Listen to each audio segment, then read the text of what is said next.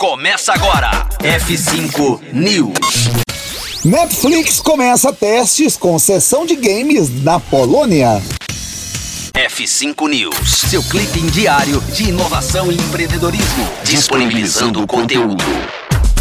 Depois de confirmar os planos na última reunião com os acionistas, a Netflix começou os testes de sua sessão de games. O anúncio foi feito pela companhia no Twitter, onde divulgou que a Polônia será o primeiro país a receber uma aba experimental da área na versão da plataforma para o Android. Os trabalhos são descritos como muito iniciais pela empresa, mas já incluem dois títulos baseados em Stranger Things, um dos grandes sucessos do serviço até o momento. Os dois jogos são títulos previamente lançados, o Stranger Things 3 e o Stranger Things 1984, que a Netflix lançou em 2019 e em 2017, junto de outros estúdios para amplificar a divulgação da terceira e segunda temporada temporadas do programa, respectivamente. Ainda que não tenha dado um calendário, a companhia confirma que deve expandir o teste para mais países nos próximos meses.